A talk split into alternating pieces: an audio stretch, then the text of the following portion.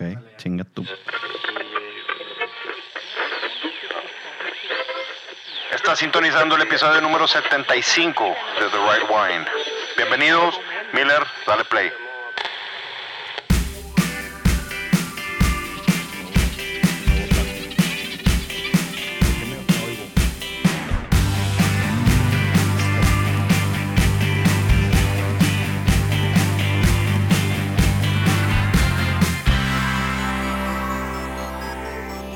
Bienvenidos a el podcast que tiene doble oro en el concurso mundial de Ah, el mejor podcast del mundo según el concurso que dice que son los mejores podcasts del mundo Organizamos una encuesta aquí entre los vecinos de Miller. y, y gan- ganamos, cabrón.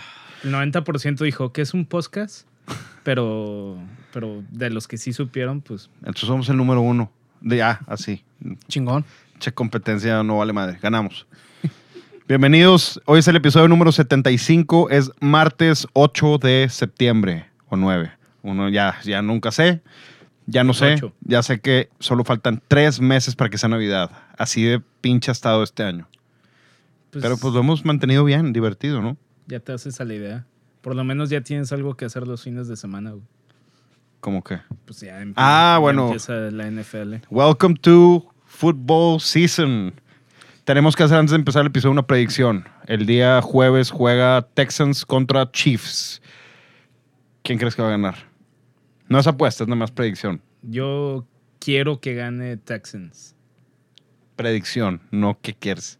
Por eso, o sea, Ok, le vas a Texans. Ok, sí. yo creo que va a ganar Chiefs, pero nada más. Y el domingo, Saints contra Tampa. yo quiero que gane Saints para que... Saints porque es que a mí los que los están hypeando de más, quiero que sean busts, porque los están hypeando de más. A Tampa. O sea, a Tampa. Brady.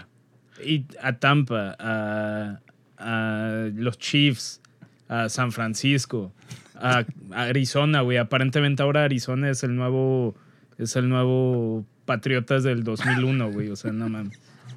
Bueno, el domingo van a ganar eh, los Saints a Tampa. Eso no es Ah, predicción. Cowboys, puta. Ahora dicen que ya es el año de los Cowboys. Y llevan diciendo eso desde, Desde el 95. No mames. Miller, ¿a quién le vas? ¿A quién le fuiste alguna vez en tu vida? Eh, Raiders, cuando le iba hace mucho tiempo. Oh, los, los Raiders estrenan estadio el Sí, está chido su estadio. contra Saints en dos semanas. No, pero ahorita ya no me interesa. sí, ya sé. No Ya, me yo sé. interesa el deporte. Y los Cowboys contra los Rams, ¿quién gana? ¿Rams? Rams. Yo creo que. Va a ser un blowout. Sí, porque es estadio nuevo. Yo creo que va a ganar Rams. Pero bueno, bienvenidos a este episodio nuevo. Mauricio, ¿qué tenemos para el día de hoy?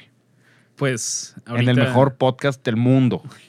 con doble oro. En el. mm, mm, mm. ahorita Chingón. lo ahorita lo vamos platicando. Este ahorita digo, estaba no te conté en la tienda, no sé por qué, pero o sea, me metí a ver podcast, güey, de vino en Spotify. O sea, busqué la palabra wine y me metí a podcast y programas.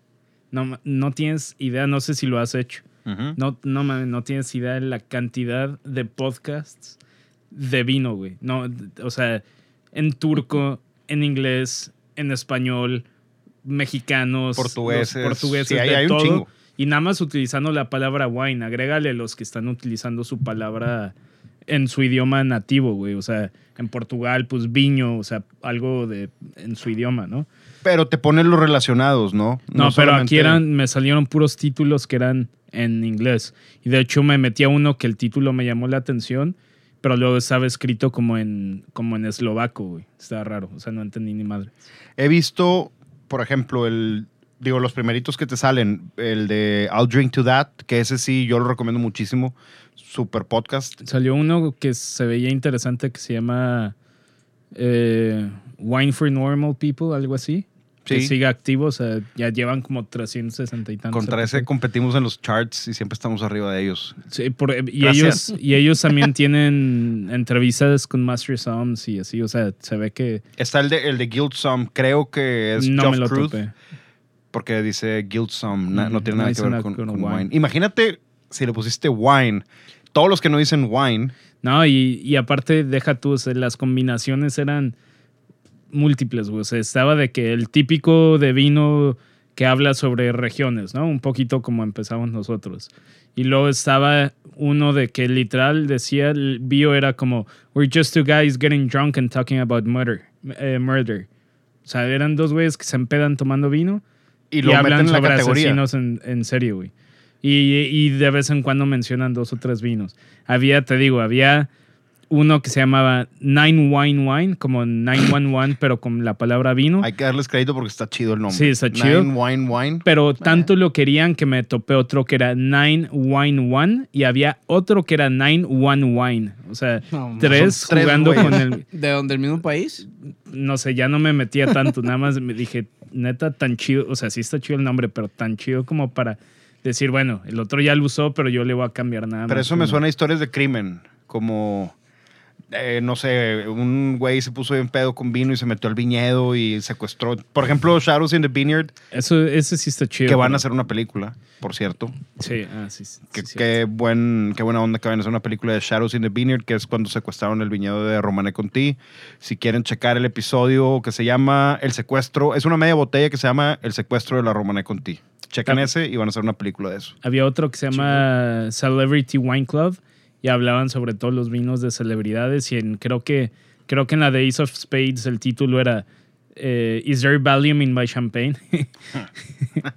digo, está, está curioso, pero digo, eso de ocioso me metí a ver qué había y hay un chingo. Creo Ah, que he escuchado el, el Vitical, por ejemplo, que ni siquiera dice, nada más dice The Vitical Podcast, pero es de Brian McClintic, ya no Master Some, solamente Brian McClintic. Y ese está bueno. A mí me gusta. El I'll Drink to That se me hace chido. Es, es buen. Hay uno que nunca he escuchado, pero siempre lo veo, que siempre está ahí. Creo que ya no existe, o no sé si ya no esté activo, pero es el de Vino para Principiantes. Que creo que Hace mucho que no sube nada. Lleva desde el 2018, creo, sin subir nada. Y ese fue, creo que, de los primeros podcasts, pero siempre está ahí apareciendo. Y creo que, algu- creo que Chuy alguna vez puso los videos en YouTube en la tienda. Y me acuerdo que al menos en el episodio de vino alemán habían dos o tres errores, pero es lo único que. que Ay, decir. Mauricio. Luego, luego, Ma- Mauricio no se puede contener de No, pues habían errores, güey. Pero bueno, X. válido. Bueno, oye, también digo, revisando esta lista y checando un poquito como algunas páginas de lo que están hablando de vino en, en Twitter, porque ahora la verdad es la forma más eficiente de, Ya es tu nuevo playground. Pues sí, es la manera más eficiente de enterarte de noticias al momento. Eh, te quiero hacer la pregunta. ¿Tú, o sea, ¿qué, ¿tú cuáles crees que son ahorita los wine fads que están más activos? O sea, para ti, hay que hacer un recap, porque hemos hablado de wine fads, como de modas que ni al caso. O sea, una, pues obviamente vino natural. Que para eso, antes de, de tocar ese tema, estamos tomando señorío de Cuscurrita natural. Sí. Ese es un parte de ahorita ese es el anuncio, pero lo estamos bebiendo en dos copas diferentes. En Riedel 001, gracias a nuestros amigos de Prompty y Riedel. Y Riedel Overture, que es mi copita favorita que aquí Sí, está. está padre. Pero Ya, ya la vi otra vez en Prompty. Vayan con nuestros amigos de Prompty y díganles que van de parte de The Right Wine. que la 002 es Más la similar. combinación entre esa y esta. Sí. O sea, porque esta mía a veces se me hace demasiado grande. Es la típica que al menos en Monterrey todos los pinches restaurantes quieren tener, todos. Miller, ¿qué te parece? Ya que la estás probando, ya lleva rato sin usarla de Game of Thrones. ¿Qué tal? ¿Cómo- ¿A qué te sabe?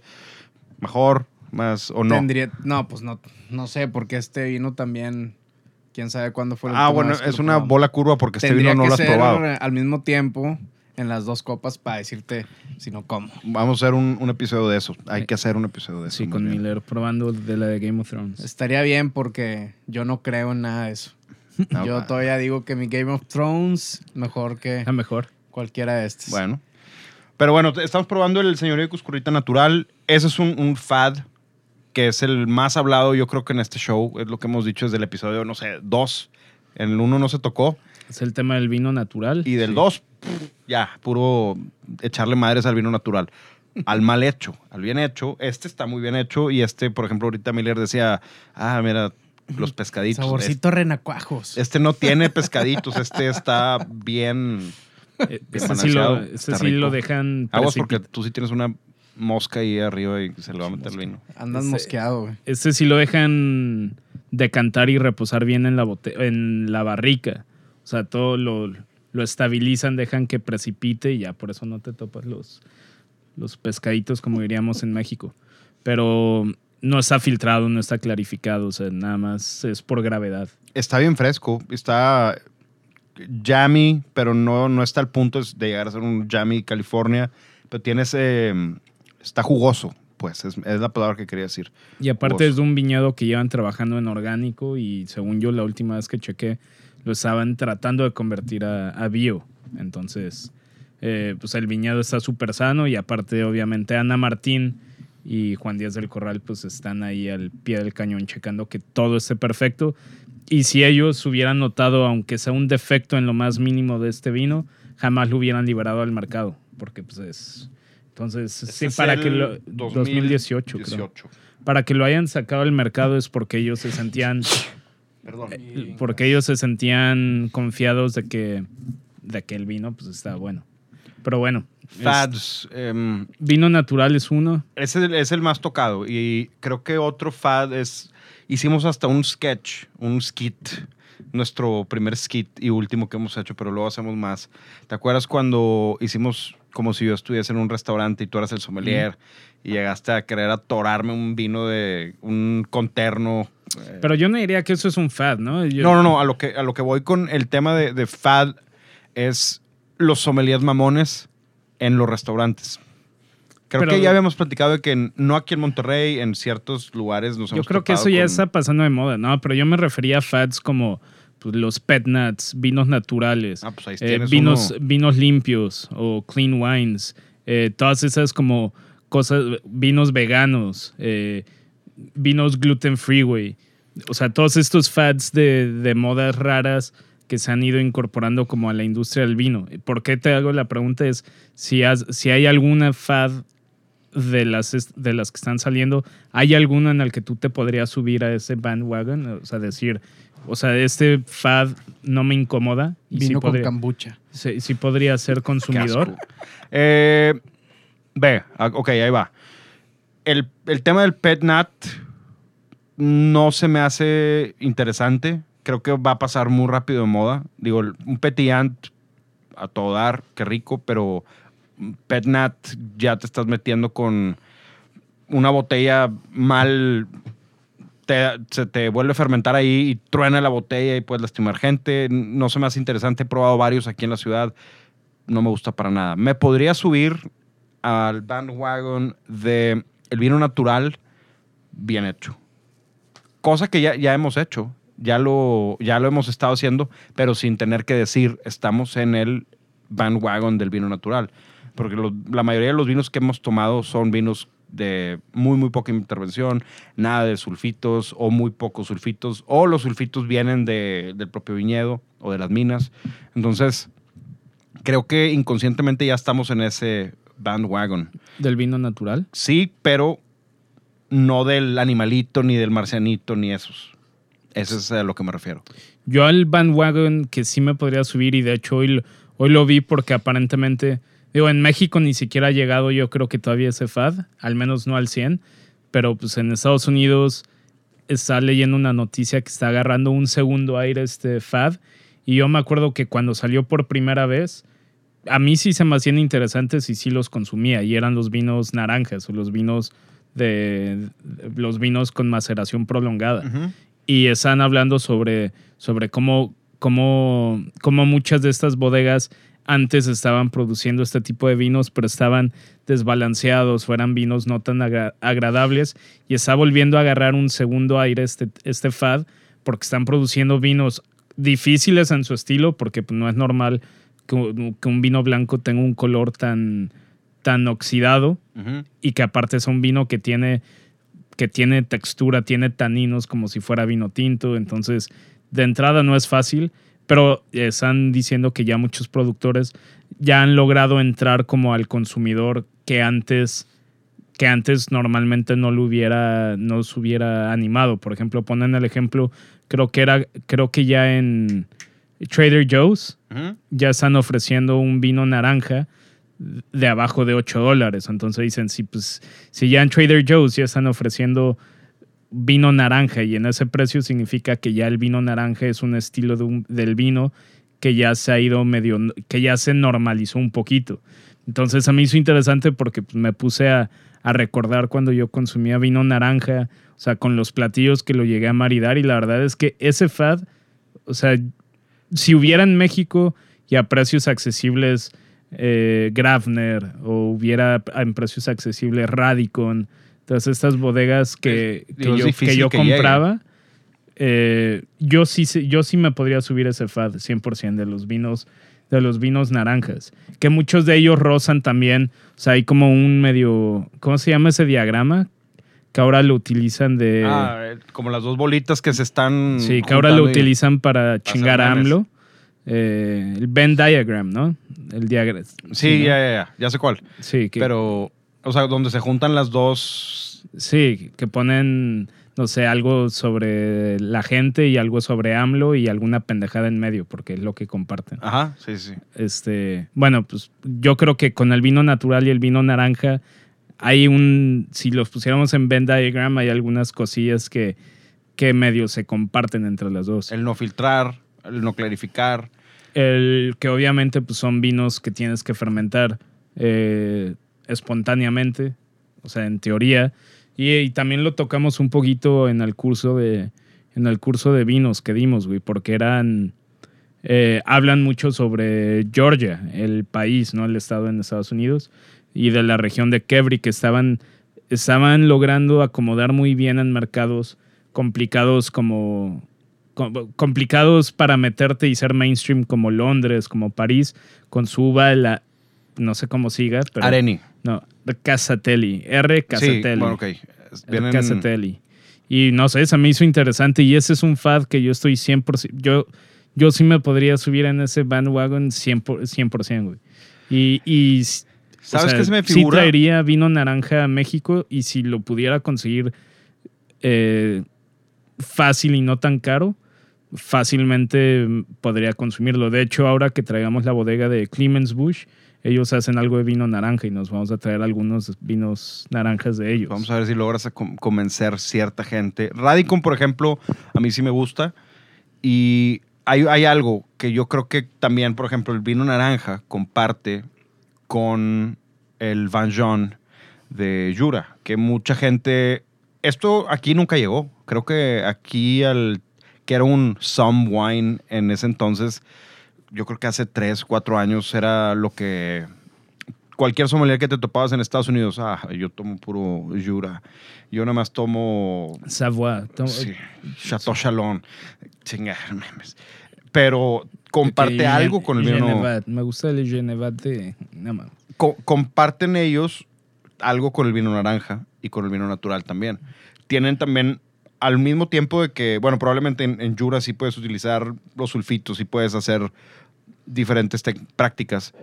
El tema de esto, este funkiness, que sea, no sea un vino blanco tan fresco, que no tenga tanta acidez, que sea un poquito más flat, que tengan mm, este aroma Taninos. nuez, algo de taninos. Creo que lo- esos tres comparten eso, pero aquí nunca llegó ese tema de esa onda de Jura. Digo, ellos también están haciendo como vinos de paja, ¿no? O sea, de, de, Sí. de sacar las And uvas. pile. Sí, eh, o vinos amarillos. Que sí, eh, me gustaban, pero eran, son vinos que yo les llamo vinos de estudio, no son vinos, igual que el vino naranja, no eran vinos que yo compraba para tener en mi casa, o sea, los compraba cuando, cuando quería que alguien los probara y eran como vinos así de... O lo tienes que conocer y tienes que saber si estás estudiando para WSET, Master Sommeliers, lo- eh, Master in Wine, lo que quieras, pues tienes que conocer este tipo de estilos. Y en ciertas ciudades es un, es un icebreaker. Yo me acuerdo que en Chicago, en The Purple Pig, pedí una botella de Radicon.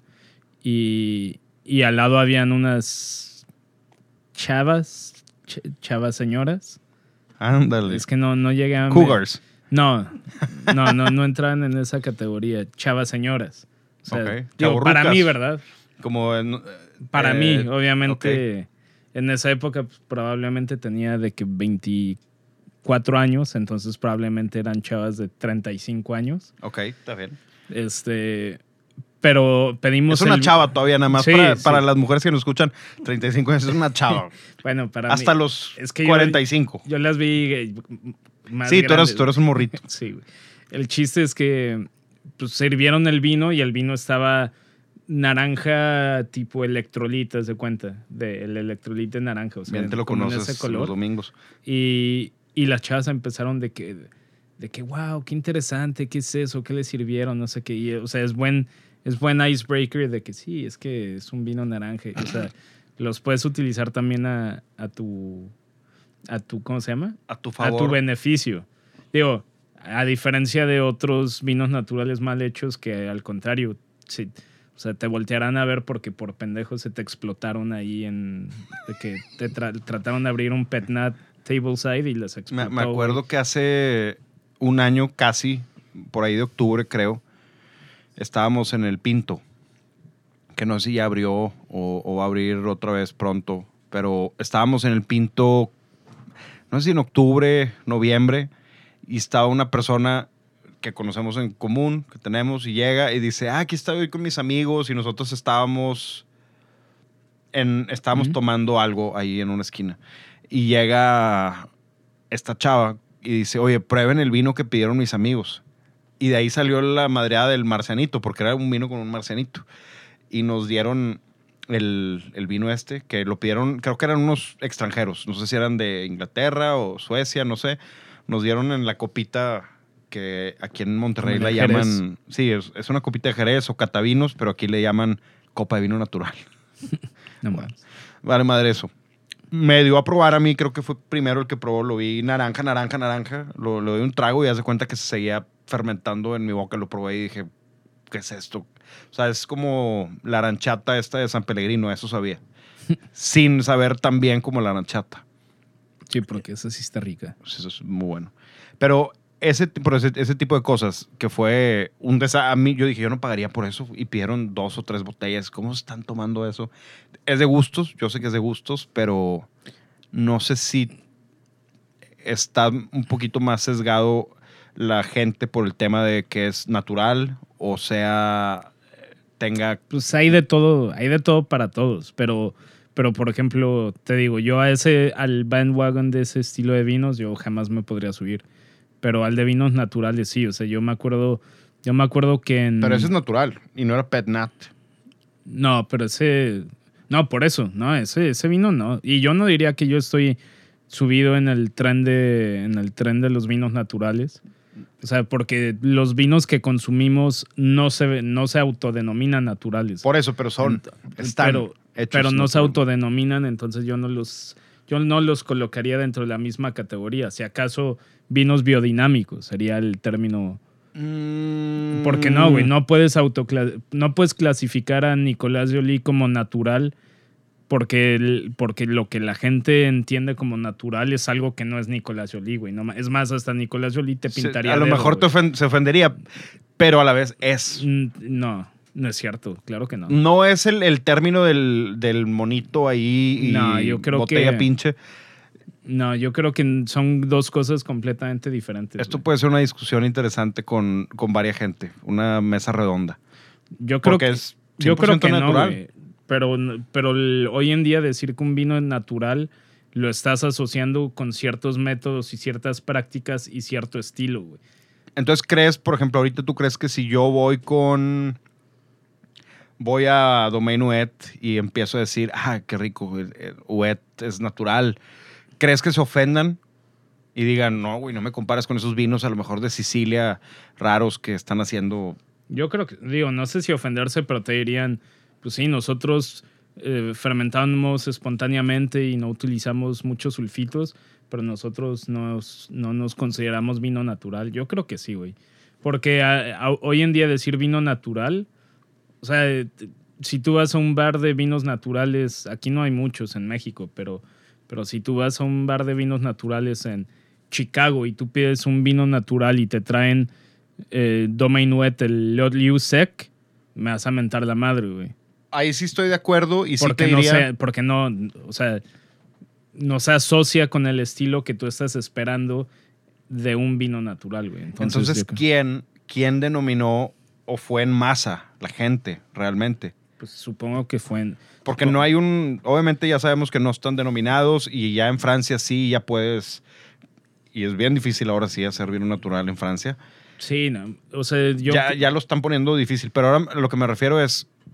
¿Quién dijo "Ah, natural es el vino funky, mal hecho, con pescaditos? pues, alguien que turbio. alguien que le empezó a y es más hasta hasta güeyes todos los demás güey porque encontró una manera de mercadear de vender su producto cuando hay otros que lo están haciendo de la misma manera pero mejor que ellos. Pero él, logró darle un giro y poder mercadear su producto mejor que todos los demás. Entonces pues güeyes más bien los otros güey porque pues el, el primero que haya empezado ese trend pues la neta se vio bien vivo güey Y- Digo, ha de haber sido un respetos. movimiento entre muchos. Sí, Y, obviamente, pero por ejemplo, pues- en España hay cierta parte de los vinos de Madrid y los vinos en Sicilia, en, en Italia.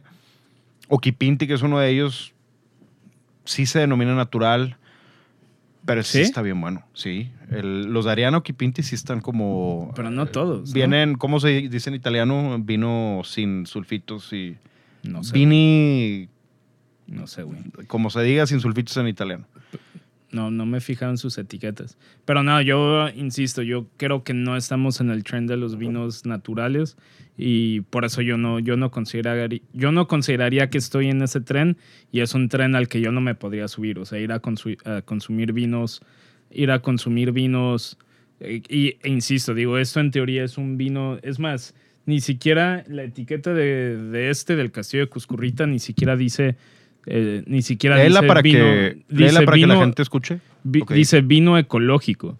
Y lo que dice, que a mí se me hace una manera correcta de, de expresarlo, es, dice, con uva tempranilla, nuestro viñedo ecológico se ha elaborado de manera totalmente natural, sin adición de sulfuroso y levaduras del propio viñedo. Clarificado y estabilizado lentamente durante varios meses hasta su embotellado. O sea, esto ellos lo que están haciendo no están utilizando un agente clarificador, lo que hacen lo que hacen es precipitar y que precipitar por temperatura y que todo caiga para que no termine en tu botella. Y paciencia. Pero, eh, pero el, el vino no está clasificado como vino natural, está clasificado como vino como vino ecológico y a mí se me hace Pero bueno, ahí el punto lo que dices es, es- sí es llegó que ellos, sabiendo no, ellos mismos, ellos mismos se están alejando un poquito, porque si no lo más fácil sería ponerle vino natural. O sea, ellos solitos se están, eh, se están ale- alejando un poquito y no queriéndose asociar con lo que se espera normalmente del vino natural, que puede ser bueno, puede ser malo, porque pues puede ser bueno porque pues igual y tú te quieres diferenciar contra el otro estilo de vinos que hemos hablado aquí ya muchas veces que no nos gusta, pero también puede ser malo porque en un bar de vinos natural, si eso no dice natural, aunque sí sea natural, no te lo aceptarían, porque no dice vino natural, ¿me explico? Sí, te, entiendo perfecto. Ya, entendí bueno, ese puede, punto. puede ser bueno o puede ser malo. Ah, me acaba de dar un, un sabor que ahorita probando este, que encuentro mucho en el Porto. Esa nuez moscada con como el arándano seco. Pruébalo. Prueba, prueba. A mí me supo un poquito como a ciruela pasa. Sí, es la, es la ciruela pasa, pero como, Como con a Gerber, nuez. como a Gerber de ciruela pasa. Es que Mauricio hace dos años todavía tomaba Gerber, comía Gerber. Tiene muy presente el sabor. El sabor. No sé por qué mi hermano de, de pequeño le encantaba el mendigo Gerber de ciruela pasa y lo tenía ya yo ya hasta el... O sea, Según era- yo, el Gerber rico era el de manzana. Era el, no me acuerdo de los sabores, solamente me acuerdo del de ciruela pasa y es por mi hermano. Sí está bien rico. Sí está bien rico el de- Ya lo habíamos probado y de hecho lo probamos con Humberto junto al Mariatinto Natural, que también está bueno. No sé si ya habían visto la gente que nos escucha los lives que hace Humberto. Sí. Creo que lo probó ahí y varias gente ha hecho... No sé, ya... El, el tema de- de- del natural creo que ya pasó de moda tirarle hate en, en muchos podcasts, No, ya, de- shows. De, hecho, de hecho el tema del FAD iba porque ahora está saliendo uno nuevo que yo creo que es uno al que yo sí me podría, al que yo sí me podría subir también, porque aparte de todo esto está, O sea, es una manera de diferenciarse a los demás vinos, pero si hay, si hay un razonamiento, o sea, si hay pruebas detrás y le están empezando a llamar, digo, no oficialmente, pero como que se están empezando a agrupar entre diferentes regiones, que ahorita te muestro algunas que encontré, como, como vinos de altura. Y vinos de Ok. altura se están refiriendo a, pues, a vinos arriba de, arriba de 2.000, 2.500 metros de altura. Entonces, por ejemplo, algunas, algún, ahorita te explico por qué ellos están empezando a medio identificar de esa manera. No fue cuando, bueno, ahorita mientras lo buscas. No, aquí lo tengo. Ah, ok, dale. O sea, algunas regiones que le están entrando a este tema de vinos de altura es Valdosta en Italia, las, las Dolomites en Alto Adige, es una, son unas montañas, Tenerife, Etna en Sicilia, Armenia y, y Suiza, y esto incluye también Jura y Savoia. Y en, es- y en el Nuevo Mundo, eh, y por ejemplo, le están entrando Chile, en ¿no? Colorado, en Colorado, una región que se Colorado. llama Foxfire. Eh, Suena. Ah, no, está en Ignacio, Colorado, pero la bodega se llama Foxfire. Y luego, pues en Argentina, en Salta, está Colomé, que es uno del. Según eso, tiene el récord del- de la bodega a más altura, a 3.000 metros sobre el nivel del mar. Y luego, otras cosas que se me hicieron interesantes. O sea, en la provincia de Jujuy, en Argentina, hay una bodega a 3.229 metros. Es un chingo. Y pues cosas en Sudáfrica, de, en Sutherland. La parte de, del- de Chile en los valles no llega.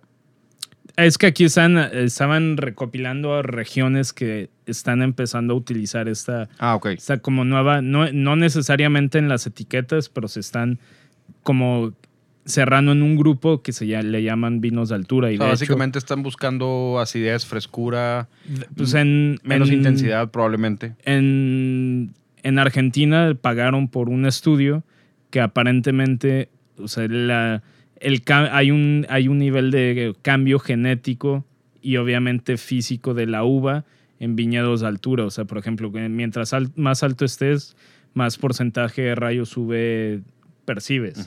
Porque estás más cerca de la atmósfera.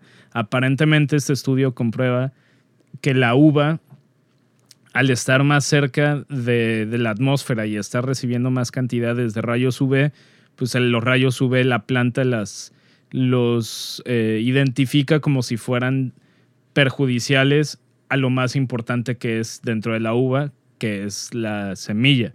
Entonces lo que empieza un medio mecanismo de defensa de la planta es empezar a, a generar más flavonoides, más polifenoles, en este caso más antocianos y más taninos.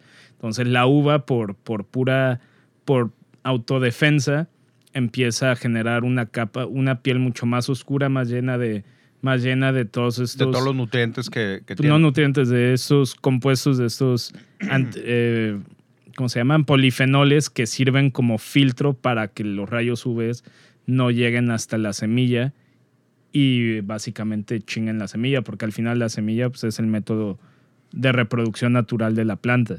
Que, o sea, ahí se, comple- se complementaría el ciclo y algo que se están asociando entre todos ellos es que no importa no importa en dónde estés, obviamente, pues dependiendo de cómo lo haga el enólogo dentro de cada bodega, pero algo que están encontrando es que a más altura, por alguna razón, y no importa si el nivel alcohólico es alto o bajo, muchos de los vinos tienen, tienen ese sabor como, a, como de moras, pero recién cortadas y muy frescas. Y eso tiene sentido porque yo he probado vinos de Argentina de 15 grados y medio de alcohol, 15 grados, y como quiera se sienten, o sea, yo no los siento mermeladosos como algunos de Napa o algunos como del Valle Guadalupe o algunos del Mediterráneo, o sea, como que todavía se siente la frescura a pesar de tener un nivel alcohólico súper alto. Hay lo- algunos como los, por ejemplo, no estoy seguro cuál es, pero creo que la serie Q de Zucardi, hay un Bonarda de Emma Zucardi. E- Es, exact- es exactamente Emma Zucardi, serie Q, una cosa así. Ese, por ejemplo, es un. Yo lo probé hace tiempo y dije, Bonarda. Bonarda normalmente en Argentina es demasiado. Digo, habiendo probado los críos de Susana Balbo y esas cosas pesadísimos, pruebo este, que, que tenía, no sé, a lo mejor costaba 800, 900 pesos. Lo pruebo y haz de cuenta que estaba probando, a lo mejor voy a decir una jalada, pero estaba probando algo similar a, a un Etna de, de- del sur de Italia. Entonces se sentía fresco, como dices, moras, pero tenía muy buena acidez, tenía esta onda pimientas, cos- mucha... Según este estudio y según lo que, lo que me puse a investigar y, de- y como los pequeños, como los común denominadores que tenían todas estas bodegas en tema de cómo ellos decían que la altura afectaba, es que al final pues el estilo puede cambiar porque tú haces lo que tú quieras con tu vino en el, en el viñedo, pero los vinos tenían, sin importar, o sea, tenían mejor retención de acidez y el nivel alcohólico, aunque llegara a niveles altos, jamás, jamás el perfil de la fruta se modificaba. Aunque ellos decían, sí, sí podemos hacer, eh, de hecho, si lo dejas mucho tiempo, pues se nos pacifica la uva, igual que en el Mediterráneo, igual que en. México, igual que en Napa, pero como quiera el perfil de sabor no, no cambia tan rápidamente a las mermeladas o a la fruta cocida.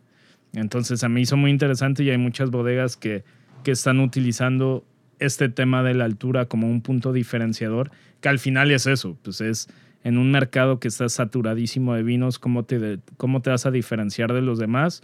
Unos lo hacen poniéndole etiquetas chistosas, otros lo hacen eh, diciendo que no tiene gluten, otros lo hacen diciendo que, limpio. que es limpio, pues ellos lo están utilizando como la altura como un diferenciador y yo creo que ese es un fad, un, un, un tren Un al que sí tren. me podría subir porque en general, pues ahí mencionaron, ¿Cuánto tiempo crees que tarde en llegar aquí? no sé, pero ahí mencionaron algunas, algunas regiones que a mí me encantan, o sea, los vinos del Friuli me encantan. Los vinos del Alto de Adige también. Yo me acuerdo que había una uva que se llama Le Grain que me encanta, una bodega que se llama Le Cret, que está buenísimo. Pero eso no llega aún a México, según yo.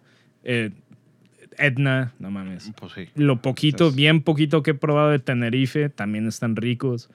Tenerife Y- es una región que cuando dijimos vinos infravalorados no la mencionamos por, porque iba a sonar a A mamón. muy mamón, como Tenerife, las Islas Canarias. Casi no llega, güey. Pero lo, yo lo que yo he probado de Tenerife me ha volado la cabeza. O Y sea, por sido- ejemplo, de Argentina, yo lo mejor que he probado, y he probado a Chaval Ferrer y todo, y no, y mejor me refiero a mi estilo de vinos, no a, Ujú. No a que los considere superiores en calidad, y no, sino los que más me gustan a mí, sí han sido desde las gamas bajas hasta las gamas altas de bodegas Colomé en particular, que es una de las bodegas más altas. Entonces, pues, ese sí es un fad al que yo me podría subir. sin Ok. sin ningún problema. Me suena que pronto Mauricio va a tener un affair con los vinos chilenos. No. Cuando se suben al, al Mm. tren de los vinos de altura. No, tampoco, güey. Para eso está Edna y Friuli y No, ya sé. sí. Valdosta. Va- Pues Franchacorta también está por ahí. No está a esa No altura, metieron, pero, No lo metieron en ese nivel, pero pues sí. Pero está Digo, tienen un límite, porque obviamente, obviamente, pues supongo que debe de haber un límite porque la altura, o sea, tampoco creo que sea un tema relativo de que, oye, no sé, en Ribera del Duero, pues es, el, es la zona más alta de España en tema de viñedos. Pero pues como quiera son de que 900 metros o, o creo que 1200 es lo más alto. Ok, no por ser la más alta de tu región. No, debe de haber, debe de haber un mínimo porque si el estudio que hicieron detrás es el tema de los rayos UV y cómo afectan, pues eh, aunque estés, aunque sea lo más alto de Texas, que Texas es lo más plano y pues, sí eres lo 200 más, metros. Pues no, no tiene no, no caso. ya. clasifica. Entonces, como que va por ese lado. Y supongo que sí, eventualmente algunas, algunos viñedos en Chile. Obviamente Argentina, pues va a salir muchísimo más. Aquí en México, ¿cuál es la bodega que está más alta? No sé, pero yo pensaría que tendría que ser algo Aquí. aquí en Coahuila o si acaso. Pues sí, yo creo que en Coahuila tendría que ser. Sí, yo creo que debe ser Coahuila o pues sí, en Arteaga, iba de pendejo. Y, Sí. y en general, y en general Perdón, yo creo que tiene sentido. O sea, yo sí siento los vinos de Coahuila en general un poquito más frescos, aunque lleguen a los mismos niveles de, de alcohol que los del Valle Guadalupe, igual y lo de la altura. O sea, obviamente el tema de la altura ya sabemos que ayuda a retener más, más, más acidez y lo que tú quieras, pero, pero ese estudio lo va a poner en, el, en Instagram para que lo lean. Obviamente hay muchas palabras técnicas, pero está interesante. Está, está interesante cómo puede funcionar aquí, porque aquí hay, aquí cerquita, nosotros que estamos en Monterrey, está Arteaga en Coahuila. Ya, ya me vieron con cara de que otra vez, sí. Los vinos de Arteaga, pues creo que a lo mejor están como a 2000 y cacho, ¿no? Por ahí, si no me tengo- equivoco. no tengo idea, güey. Pero yo creo que hay mucha gente que. Hay mucha gente que le apuesta a Coahuila como, como la siguiente región de vinos de calidad por detrás del Valle. O sea, ya el Valle de Guadalupe pues, tuvo su boom. Ujú. Sigue en el boom, pues, pero, pero ya como que está la curva más aplanada, por así decirlo.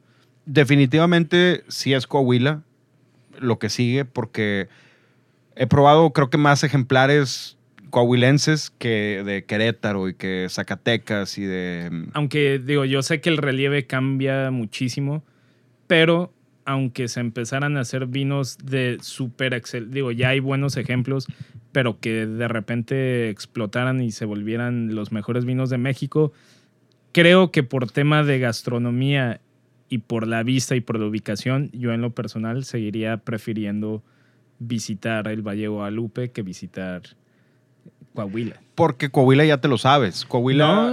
Bueno, tú que no eres Ay, de... güey, he, no, ido, he, ido, he ido una vez a Don Leo, una vez a Casa Madero y ya. Bueno, tú que no eres de aquí, de Monterrey, a lo mejor nosotros que somos de aquí, por ejemplo, Miller, a lo mejor Miller no ha ido a Casa Madero, chance sí, No. chance no. Pero bueno, a mí de chico me llevaban a Casa Madero y me llevaban a, bueno, visité a Rivero González varias veces, igual Don Leo. No he ido a Bodegas del Viento ni Bodegas de los Cedros, pero creo que es, es obvio, ya conoces el lugar. La gente que viene de allá, la, la gente que viene del valle, a lo mejor va a apreciar la cocina norestense. Obviamente no, espérate, espérate, ya no me interrumpas. Aquí no, no, no está un manzanilla, no hay un corazón de tierra, no hay un... No, yo me atrevería a decir que hay. Yo he probado restaurantes que son mejores que muchos de los del Valle que les hacen mucho show aquí en Monterrey. Pero allá tienen el mejor, la me- el mejor seafood de todo Pues, México obvia- está allá. Obviamente, ya sé, nada más Sí, que aquí, tiene, aquí podemos decir, no sé cuál sea el fuerte de Coahuila en cuanto a comida. Nosotros no tenemos, en Coahuila ahorita, en, y más en la Sierra de Arteaga, no existe nada en el camino más que manzanares y, ¿cómo se llaman? Papas y no sé qué más. Entonces, to- dale chance de que crezca, creo yo, y vas, yo creo que por el tema de la montaña, aparte tienes un lugar padre al lado, Monterreal, que está...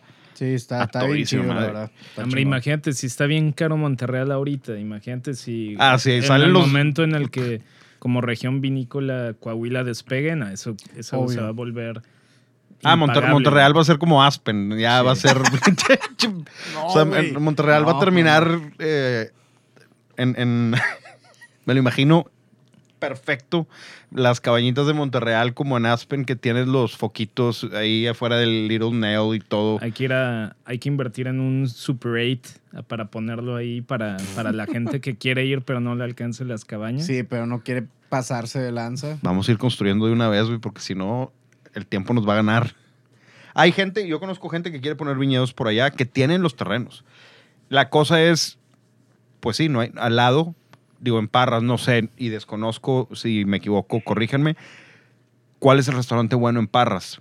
Fuera de que comes en, en la hacienda de Casa Madero, en la hacienda de San Lorenzo, y comes en, en mi, el. mi única experiencia gastronómica, digo, Ya sé obviamente. que vas a decir una pendejada. Y no, no, no Comprar es, campechanas en no, la no carretera. es, no es eso, pendejada. eso es algo bueno. Eso sí es lo más chingón.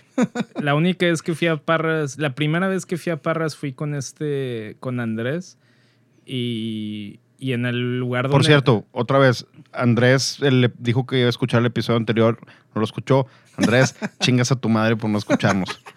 Nada más, esto, esto quiero saber si, si me dice algo por decirle chinga a tu madre por no escucharnos. Se va a hacer güey. me, igual y con esta anécdota también, o sea, podemos darnos cuenta a ver si lo escucha. Y lo que voy a decir, Ay, lo que voy a decir no es, no es albur, para que no piensen que es albur, pero nos metimos a desayunar y pues mi única experiencia gastronómica en Parras fue que a este güey le salió un pelo en sus huevos revueltos que pidió, güey. O Pero sea, era de bello. Ajá, no no. sabemos.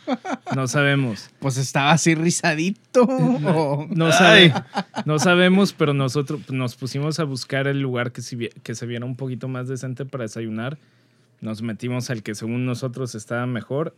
Y ¿Cómo pidieron también? yo pedí unos chilaquiles y Andrés pidió Que algo, con, revueltos algo con, con chingo de cambios y dice que no me entra un pinche No, gargajo ahí. No, Esa es la otra también. No. Si pidió cambios, a lo mejor dijeron, ¿sabes qué? Que hombre, este un- compa. no, pues digo, Vendemos huevos y ya. supongo que sí debe de haber buenos lugares para comer, pero pues Tiene obviamente que, no claro. está no está tan explotado ni como Monterrey ni como obviamente Obvio. Tijuana o Ensenada. Pero eventualmente es la idea del gobierno de Coahuila, llegar a el nivel de Baja California en cuanto a turismo. ¿Y si crees que se pueda explotar Yo creo que así? se puede, más Yo no creo sé que qué sí se puede. no sé qué tanto haya de terreno. Eso, ya eso es lo único Hay que un no sé. chingo de terreno, según yo. Sí. Hay un ¿Qué hay? De que hay, hay, ¿no? Y tierras, hay, hay. Entonces, pues esperemos lo mejor para Coahuila. Y a ver si se suben al tren de vinos de altura. Oye, está, está bien interesante lo de vinos de altura. Creo que pone link para que la gente lo vea, busque y cheque también. A lo mejor conocen varias bodegas. Y se me hace que sí es un tren que también me podría subir. Se me hace interesante. Pero varios de esos trenes que han llegado aquí ya van de salida. Varios de esos trenes. Esos trenes ya llegaron a la estación y se quedó. El, el tema del vino natural no creo que se quede el, el FAD que ya existió. De lo. Sí se va a quedar, pero no en el nivel que tiene ahorita. Ajá, ahorita está de moda porque eso ya en Estados Unidos ya se fue. Y en Europa probablemente. No se fue, o sea, se disminuyó. Ahí, ahí está. pero sí, sí hay, o sea, si buscas bares de vinos naturales en ciudades como San Francisco, Los Ángeles, Nueva York, Chicago, pues obviamente sí hay, y hay un chingo. Solamente ya la gente lo normalizó, pienso yo. O sea, ya no es como, ah, no mames, qué chido el vino natural. Ya no es un. Pues ya no es un FAD. Sí, ya lo normalizaron. Ya, ya se convirtió en un. Sí, staple. En un, sí, en un vino normal, en una categoría de vino nueva. Y ya. como, el- como lo que dices de naranja y el, el vino de Jura o los vinos naranjas, por ejemplo, ya es cuando explicas vino tinto, vino blanco, vino rosado, vino espumoso, vino naranja.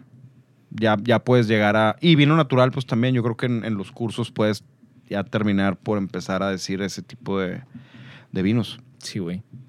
Viste, ahorita se me vino a la mente, es cambiando un poquito de tema, para relajarnos, que Mauricio se pone tenso. Ya, ya alguien de ustedes dos está viendo Cobra Kai. No, me Todavía no he querido.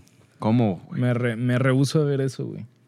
¿No viste Igual- Karate Kid de niño, ah? Sí, sí los vi. Vi, la vi el, No, re- no, no. Vi el no. remake, vi la original. ¿Cuál remake? vi- pues la que hicieron con el hijo de Will Smith. No, no, no, Mauricio. Vi la original y vi el remake. Vi El- las dos. El güey. remake no, ni de...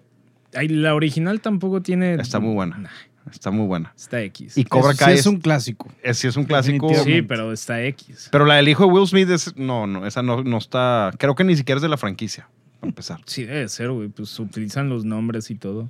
No, el hijo de claro Will... ¿A sí. poco se llama Daniel LaRusso? Daniel San. Sí, claro. Claro, güey. Es un remake de.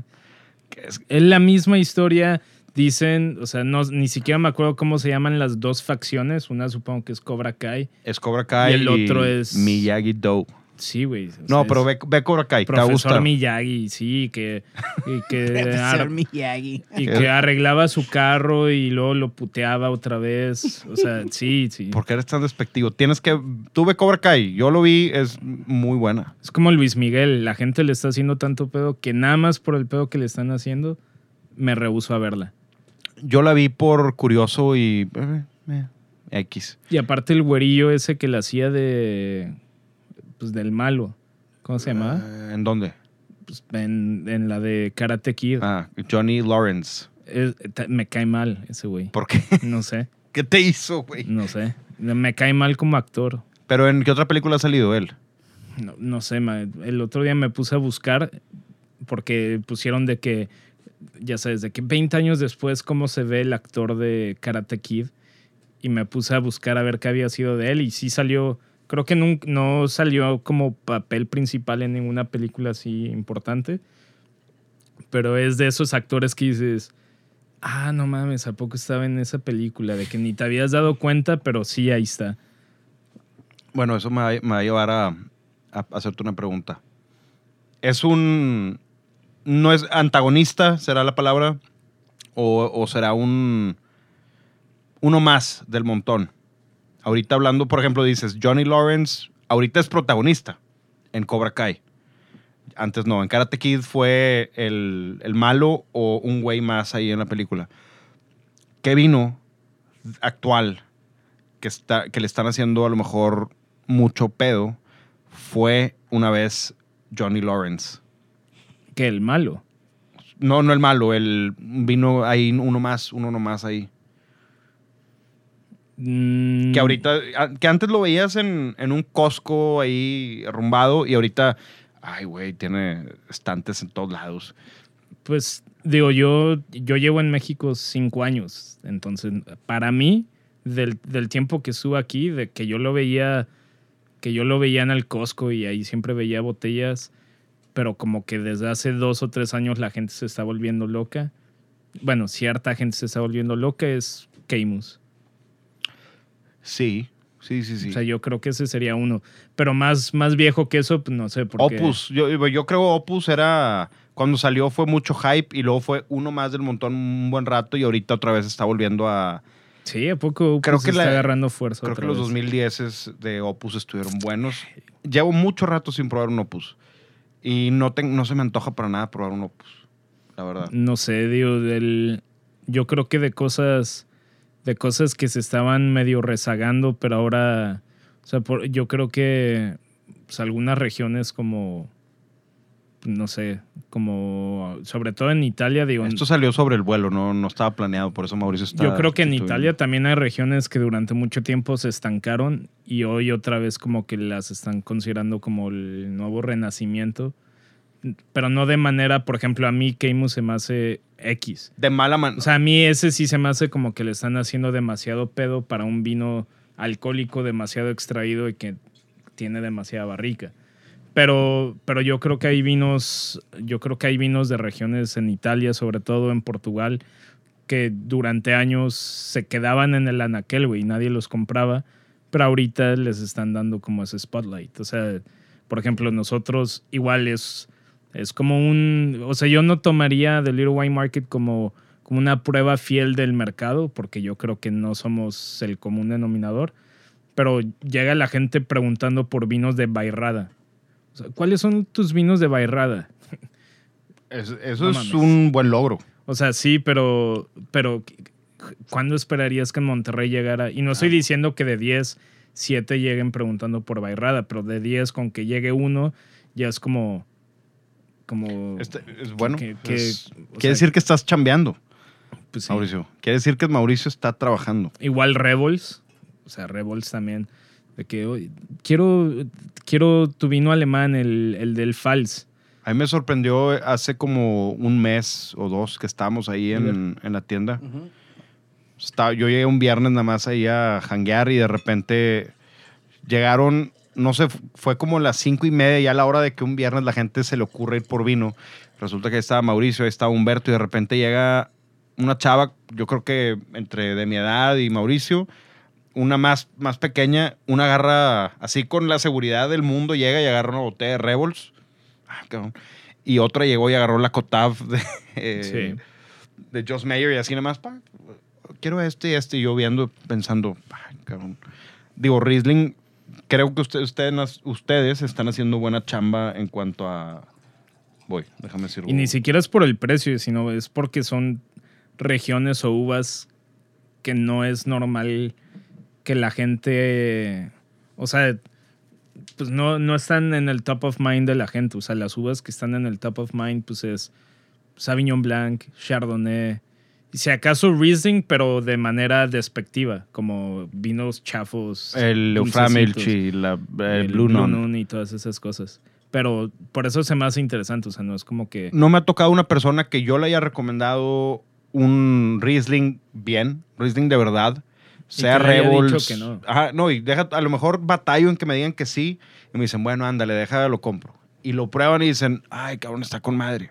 A, a excepción de, a lo mejor, una persona.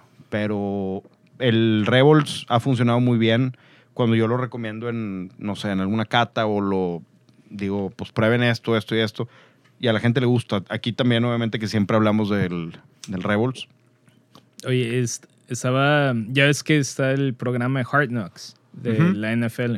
Ya ves que están los Rams y los Chargers de Los Ángeles.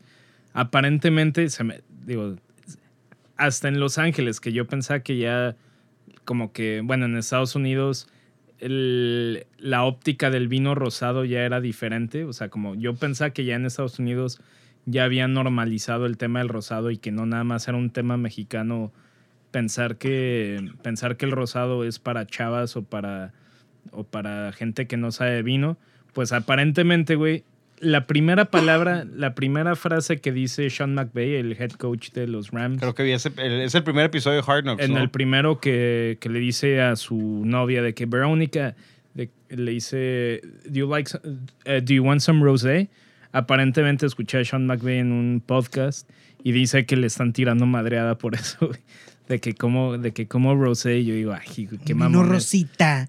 Qué mamón es o sea yo pensaba que en Estados Unidos Sí tiene cara de un rosé guy, Sean McVay. Como Pues- que, aparte, pues el training camp, es- ¿dónde está? ¿Está en Los Ángeles? Están en Los Ángeles, No, güey. pero a lo mejor no es en Los Ángeles. no sí porque ya es que no pueden salir güey Ah, es cierto. Ah, Sí, bueno, es- ahora le- el facility lo pusieron ahí. Sí. Pero, por ejemplo, los Raiders antes entrenaban en Napa. La semana pasada en, en Los Ángeles estaban a 114 Fahrenheit. No sé cuánto es. Debe ser como casi 45 grados en Celsius. Güey, a esa temperatura, tonto el que se echa un tinto, güey, la neta. o sea, rosado, espumoso o blanco. güey. Sí, a huevo. Entonces, sí, bueno, eso me llamó la atención. Que inclusive en Estados Unidos, alguien famoso que probablemente no está tomando Beringer, ¿verdad? Porque muestran la botella, pero Beringer. pero blurred, así para que no Sí. veas la marca. O sea, obviamente debió de haber estado tomando un buen rosado, pero, Oh, pero Y- pues le están tirando madreada por eso, güey. Ahorita que dijiste Beringer, ya antes de terminar este episodio, hace como dos años, ahorita me acordé y, y fue de esos vinos que quisiera olvidar, pero por alguna razón ahí se me quedó en el cerebro de tan malo que estaba.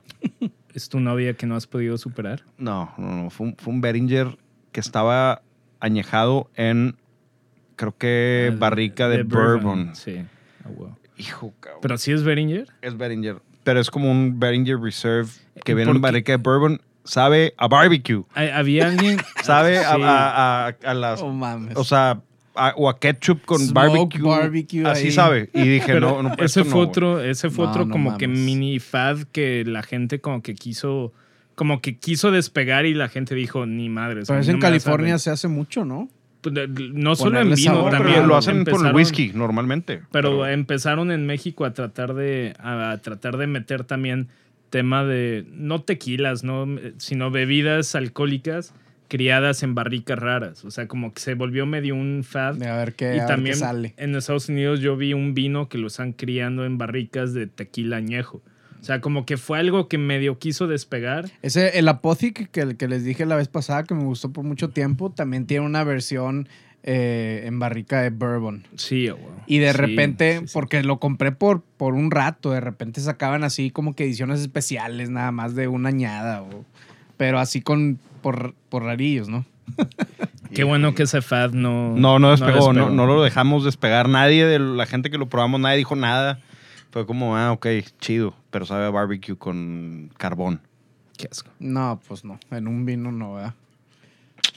Antes de, de terminar, para cuando la gente escuche, no este, este ya, ya va a haber ganado Nueva Orleans, ya va a haber ganado los Rams, ya va a haber perdido Texans. ¿Quién Mauricio, sabe? La gente lo escucha en viernes. puede Sabe. ser. Mauricio y yo ya, creo que mi primer partido es contra Mauricio en el Fantasy. ya veremos. El siguiente fin de semana es, eh, ya va a haber pasado el 16 de septiembre. Entonces, tomen desde ahorita, es Semana Patria. Entonces, a partir de este fin de semana pueden empezar sus celebraciones de la Semana Patria. Con mucho tequila, mucho mezcal. Tequila, mezcal, Vino. sotol, raicilla, demás, lo que quieran beber mexicano. Vino mexicano de Coahuila, vino mexicano del, De Ensenada. del Ensenada, de Querétaro, de... ¿Dónde más? Zacatecas. Zacatecas. Sí, aprovechen. Aprovechen y Supongo que va a haber descuentos en algún lado, no sé si en la tienda. sí, nosotros ya lo estaremos anunciando, pero vamos a tener descuentos en vinos nacionales y obviamente tequilas y, y mezcales también. Entonces, ahí Traigo ganas esténse, de- esténse al pendiente. Traigo ganas de un mezcal, no sé por qué. Bueno, las redes sociales de Mauricio León son... MaUU León en Instagram y en Twitter es MaUU L-O-W-E, Lowe, M. Todo, todo corrido. Y las de la tienda es at The Little Wine Market. Ahí pues tenemos el Cuscurrita natural. Tenemos, ahí estoy publicando, si se meten, toda esta semana hay un código de descuento en la página de internet para la gente que haga sus compras por ahí. Este, y pues cualquier cosa, esténse al pendiente. Ahí publicamos descuentos especiales o botellas únicas o last bottles de nuestros mejores vinos y pues first come, first serve. Entonces, Muy bien. Las redes sociales del podcast de Miller, Sintonía Canábica, son... At Sintonía Canábica en Instagram. Y pues ahí estamos en Facebook también y todo el pedo. Y demás. ¿Episodio qué? ¿Llevan? Hoy sacamos la cápsula legal número 10 y en los episodios normales también el 10 u 11. Eso. Creo que llevamos como 19 episodios más o menos. Chequen el arriba ya. episodio con The Right Wine, Episodio 8. episodio 8. Muy chingón. Denle play. Las redes sociales eh, son at Diego de la P, mía, at The Right Wine Podcast. Y la playlist de The Right Wine es The Right Wine Playlist. Hay otra que se llama Rock and Roll Outcasts. La pueden seguir. Y creo que nos queda más. Hay una banda muy underrated en el mundo de la música. Savage Garden. Ah, cabrón. No, esa no la vi venir. The Cars.